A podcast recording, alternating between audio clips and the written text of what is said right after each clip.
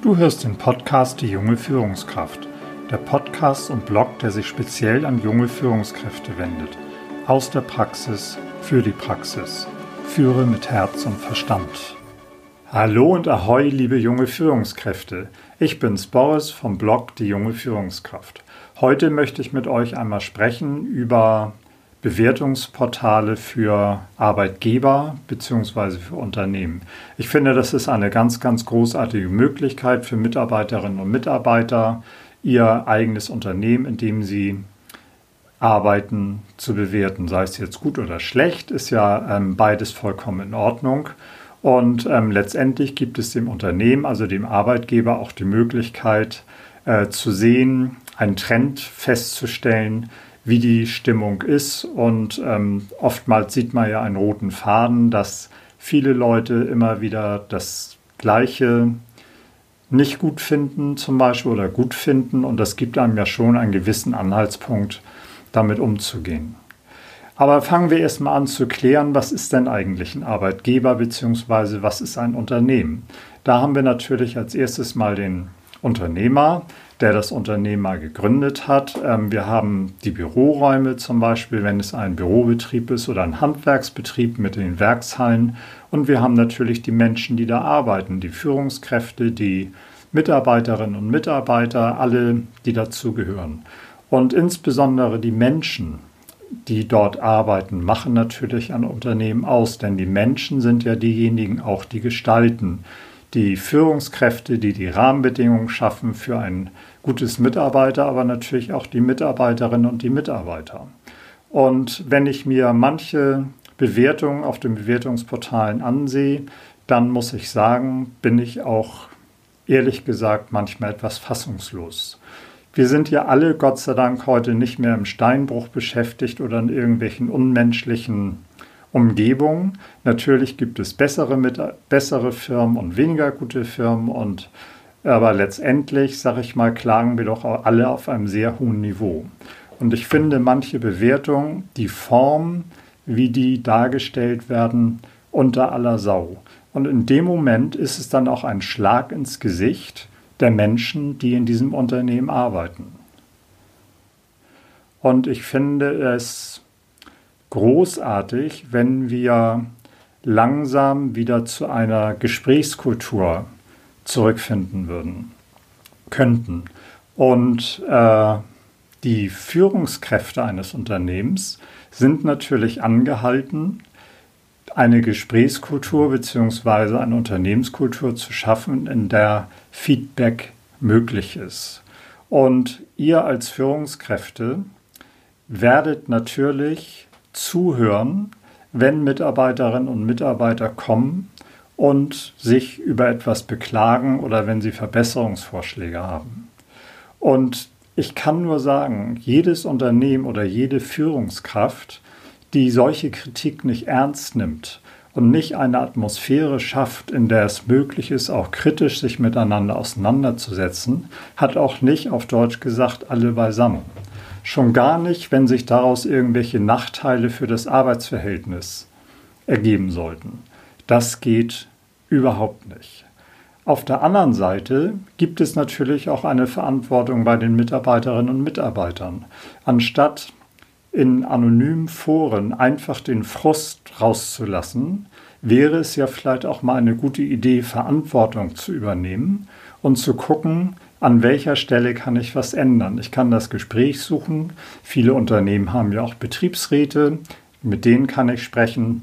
Ich kann mit Kolleginnen und Kollegen mich austauschen und überlegen, Mensch, das und das stört mich, wie kann ich das besser machen? Und ich kann natürlich mit der Unternehmensleitung sprechen. Es nicht zu tun heißt, ich übernehme auch keine Verantwortung. Einfach eine anonyme Bewertung in so ein Portal zu hauen, in einer dermaßen Negativität, das ist Abschieben von Verantwortung. Das ist so richtig, so, den habe ich es gezeigt und jetzt trete ich nochmal ordentlich nach. Und keiner kann mir erzählen, dass man sich danach gut fühlt. Es mag ja sein, dass es erstmal ist, so, den zeige ich das jetzt richtig und jetzt haue ich mal so eine richtig schlechte Bewertung raus, aber letztendlich nagt sowas in einem. Und ich bin ein großer Verfechter davon, dass man Verantwortung übernimmt und das ändert, was man tatsächlich ändern kann. Und es gibt nun mal Punkte, die kann ich nicht ändern, es gibt Punkte, die kann ich ändern. Und die Punkte, die ich nicht ändern kann, dann muss ich sehen, ob das für mich passt oder ob es für mich nicht passt oder ob ich dann aus einer Situation herausgehen muss. Aber wenn ich etwas ändern kann, dann habe ich verdammt nochmal auch die Verantwortung, das zu tun.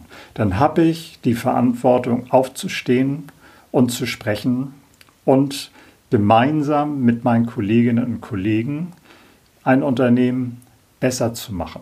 Es ist keinesfalls so, dass immer nur die anderen schuld sind. Es ist auch keinesfalls so, dass immer nur die Unternehmungsleitung schuld ist. Natürlich trifft die Unternehmungsleitung die strategischen Entscheidungen.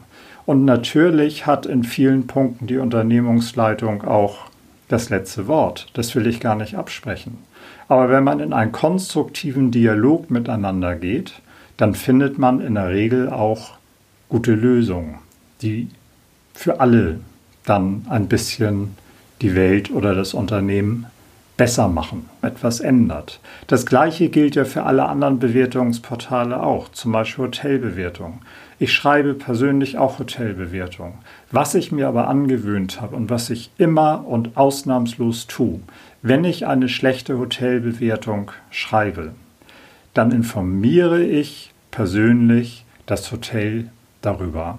Entweder schon bei der Abreise, dass ich sage, das und das fand ich nicht in Ordnung, oder wenn ich die Gelegenheit nicht habe, das einer maßgeblichen Person mitzuteilen, dann schreibe ich eine E-Mail hinterher und sage, ich habe mich über die und die Punkte geärgert und ähm, das finde ich nicht in Ordnung. Und dann mache ich es von der Antwort abhängig, ob ich eine negative Bewertung schreibe oder nicht. Und in der Regel ist das so, dass man sehr, sehr positives und sehr konstruktives Feedback bekommt. Die meisten Leute freuen sich darüber und dann habe ich überhaupt gar keinen Grund mehr, da meinen Frust in der Anonymität freien Lauf zu lassen. Und ich finde, das Gleiche haben Unternehmen auch verdient. Unternehmer schon mal lange. Warum kann es denn so schwierig sein, ein Feedback zu geben und versuchen, dann das etwas besser zu machen. Ich kann euch nur alle dazu auffordern, sprecht miteinander, geht gemeinsam in den Dialog, setzt euch konstruktiv auseinander und versucht gemeinsam etwas Besseres für das Unternehmen zu finden. Nochmal, ich möchte damit keine Verantwortung hin und her schieben.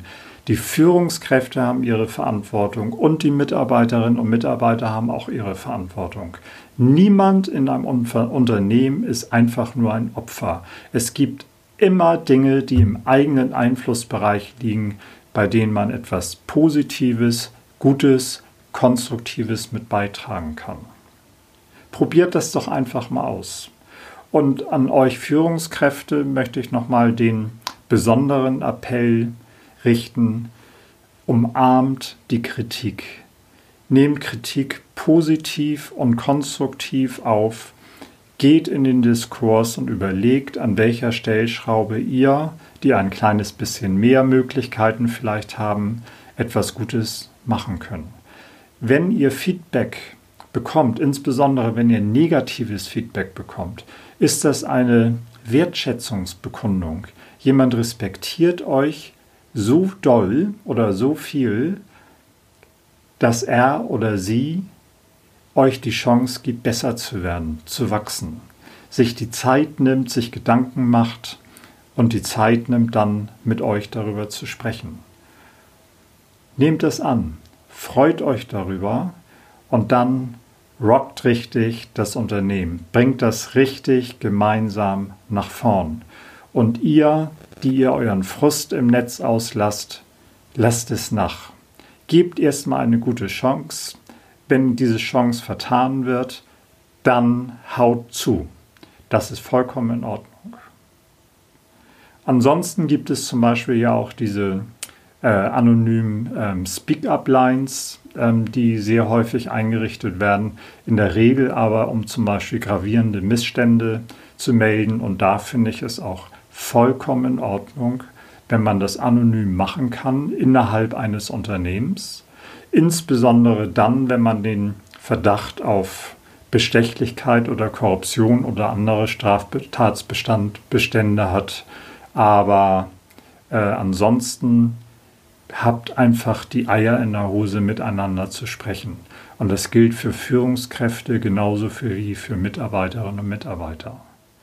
Vielleicht habt ihr Lust darüber mal ein bisschen nachzudenken. Vielleicht habt ihr auch Lust darüber mit mir in den Diskurs zu gehen. Und ansonsten wünsche ich euch jetzt erstmal ein super schönes Wochenende und bis demnächst. Ciao.